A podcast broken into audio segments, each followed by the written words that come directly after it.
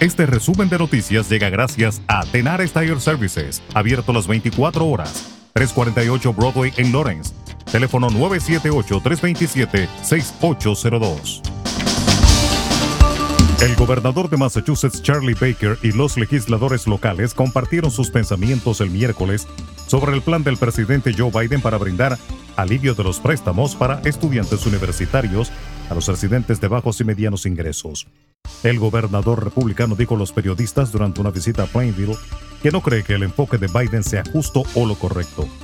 El gobernador de New Hampshire, Chris Sununu, también republicano, criticó el plan de Biden. Seamos claros, el presidente Biden no canceló la deuda estudiantil. La transfirió a las espaldas de millones de estadounidenses trabajadores que optaron por no ir a la universidad para obtener títulos costosos, dijo Sununu el Departamento de Educación de Estados Unidos proporcionará hasta 20 mil dólares en cancelación de deuda a los beneficiarios del Pell Grant con préstamos del Departamento de Educación, dijo la Casa Blanca, y hasta 10 mil en cancelación de deuda a los beneficiarios que no sean Pell Grant. En otra información, el gobierno del presidente Joe Biden emitió este miércoles una nueva normativa para el programa migratorio de acción diferida para los llegados en la infancia conocido como DACA con la intención de protegerlo ante las demandas judiciales en su contra. La normativa entra en vigor a finales de octubre y mantiene los mismos criterios que existen sobre el proceso de inscripción y sobre quienes califican como beneficiarios, los conocidos como soñadores, migrantes irregulares que llegaron al país siendo menores de edad. Dos personas fallecieron este miércoles y otras tres resultaron heridas en un tiroteo en el noroeste de Washington que según la policía se produjo en una zona conocida por ser un mercado de droga al aire libre. Las cinco víctimas, todas ellas adultas, estaban a las puertas de una residencia para personas de la tercera edad, pero todavía no se sabe si vivían allí o solo estaban en el lugar. El negociado de la Policía de Puerto Rico informó este miércoles que en los pasados cinco días detuvieron a 84 personas y decomisaron 1.100 kilos de cocaína en tres operativos llevados a cabo en diferentes municipios de la isla. La autoridad local también incautó 44 armas de fuego, 34 pistolas y 10 rifles, 2.000 municiones y 133 mil dólares en efectivo, según se detalló en un comunicado de prensa.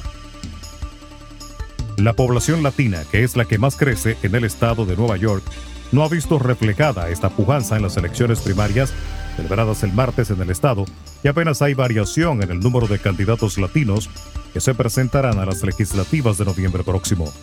Por la Cámara de Representantes se mantendrán tres candidatos latinos del Partido Demócrata.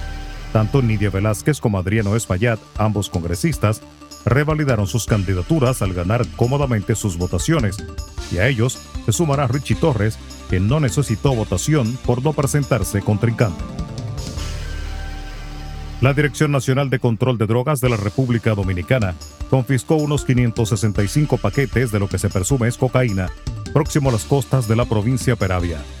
El decomiso formó parte de un operativo conjunto realizado en la zona sureña por el organismo en colaboración con agentes del Ministerio Público, la Armada Dominicana y la Fuerza Aérea.